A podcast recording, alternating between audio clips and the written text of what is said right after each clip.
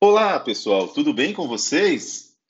Estamos aqui no Degustação Filosófica com o professor Edivan para mais um episódio, nosso quarto episódio do livro O Livre-Arbítrio de Santo Agostinho. Encerramos o episódio terceiro com um problema para Agostinho ter que resolver, relacionado a, ao homicídio, né? Aquele homicídio que não é oriundo de uma paixão interior, né? Lembre-se que para Agostinho o mal provém da paixão interior. E aí vem a pergunta: e se um homem mata o outro não pelo desejo de conseguir alguma coisa, mas pelo temor que lhe, lhe suceda algum mal, né? Como que funciona?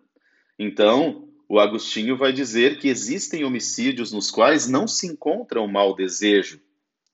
Logo, a uma espécie em que não haveria pecado, pois nele estaria o desejo, a concupiscência. Ou melhor, pois nele não estaria o desejo, não estaria essa paixão interior, não estaria a concupiscência, né? E aí chegamos no ponto em que nesse quarto episódio nós vamos ter que conversar, né? E os homicídios cometidos em autodefesa? E as legítimas defesas? São admitidos pela lei civil, e agora, como será isso diante de Deus? Então, Agostinho, venha comigo para você entender o que ele vai dizer. Olha que legal. Agostinho vai dizer assim: há uma diferença entre lei eterna e lei temporal, lei divina e lei dos homens. Esse, é, é, essa diferença ele vai deixar um pouco mais clara no capítulo que virá, né? Ele vai trabalhar nos capítulos seguintes sobre isso. Mas para te facilitar um pouco as coisas, para você não sair dos nossos episódios aqui sem uma resposta para isso, então entenda: para Agostinho, a lei eterna estaria isenta da paixão. Por quê? Porque ela é uma lei feita para a defesa do povo, ela é uma lei feita para a defesa do homem. Aquele que fez para o povo, fez sem ser movido pela paixão. E caso houvesse, ele não teria cedido. Aí você pergunta: qual seria a solução então, Edivan, para o problema do homicídio na concepção de Agostinho? Qual o problema para esse mal? A solução?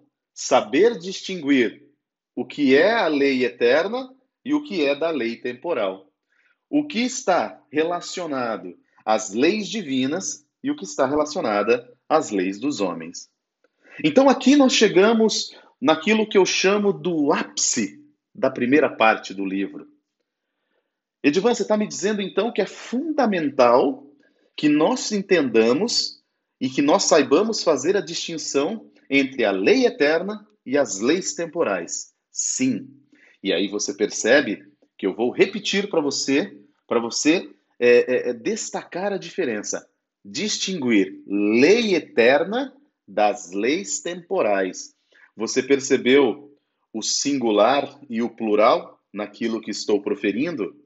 Então, isso é muito importante. Esses detalhes são fundamentais. A lei eterna, pessoal, exige uma subordinação das razões à paixão né? Por ela, os homens merecem a vida feliz. Ela é, portanto, eterna e imutável. Tá claro para vocês? Isso é muito importante. E a lei temporal? A lei temporal, ela é inferior.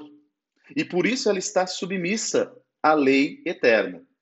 Ela pode ser justa, mas ela pode se transformar com o passar do tempo as leis temporais elas podem ir se adequando à realidade da humanidade, à realidade dos povos, à realidade dos homens, e mas ela precisa sempre estar pautada naquela que é superior a ela, que é a lei universal. Eu vou citar para vocês um trecho muito bacana da obra para deixar bem claro o que Agostinho quer dizer.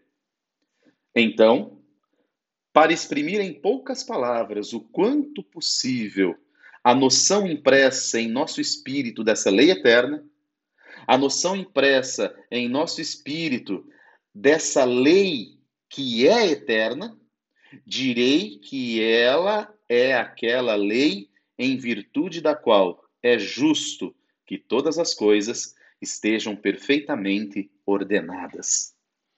A lei eterna é a harmonia, a lei eterna é a ordem, a lei eterna é o ordenamento da realidade.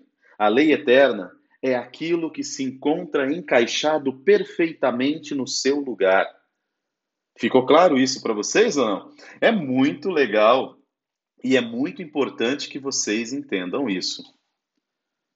E aí vem então mais uma problemática para a gente pensar. E o pecado? E esse homem que tem essa paixão interior, essa vontade que pulsa, e ele é livre, e essa vontade é livre. Por quê? Porque você escolhe o que fazer. Então, o Agostinho vai nos trazer o seu argumento principal para falar sobre ela. Só a má escolha do livre-arbítrio pelo homem pode ser a causa do pecado. Então, Edvan, você está me dizendo que para Agostinho, a escolha errada da minha liberdade é que causa o pecado. Exatamente. Então, você está me dizendo que o livre-arbítrio é o gerador do pecado a partir do momento em que eu faço uma escolha errada. Exatamente. Mas então, Edvan, como é que eu vou usar a minha liberdade o meu livre-arbítrio de maneira boa, seguindo a lei eterna. Eu não posso me entregar às paixões. Eu não posso me entregar aos prazeres deliberadamente. Por quê? Porque foi exatamente aí que o homem fez brotar o mal em sua vida, o pecado. Só a má escolha do livre-arbítrio pelo homem pode ser a causa do pecado. Toda vez que eu, que eu leio essa obra, eu me lembro de um dos trechos que eu acho é, uma das coisas mais lindas da filosofia, que é um momento da oração de Agostinho em que ele diz assim: Senhor, por que me fizestes escolher? Olha que lindo! Essa é a essência do livre-arbítrio. E veja o desespero de Agostinho clamando na oração: Senhor, por que me fizestes escolher? Se eu não tivesse que escolher, não haveria possibilidade de pecado. E você sabe muito bem que Agostinho escreve muitas vezes como se ele estivesse conversando com Deus. E ele supõe a resposta divina. Agostinho, eu te dei o livre-arbítrio porque eu te amo.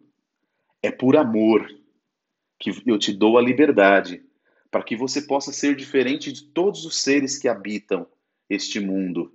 Eu quero que você escolha e por saber o que é o bem, a lei eterna, é ela que você deve sempre escolher.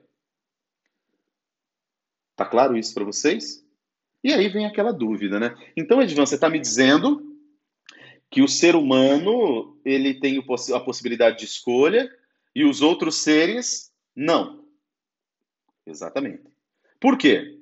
Porque o homem tem a possibilidade racional de escolha, o que os outros animais não têm, o que os outros seres não têm. Como que Agostinho resolve esse problema? Como que Agostinho entende essa situação? Se você quer saber um pouquinho mais sobre isso, eu te aguardo no nosso quinto episódio dessa longa caminhada no Degustação Filosófica sobre a obra de Agostinho, O Livre-Arbítrio. Degustação Filosófica com o professor Edvan. Vamos falar um pouquinho de filosofia, vamos degustar a filosofia. Até a próxima. Tchau, galera!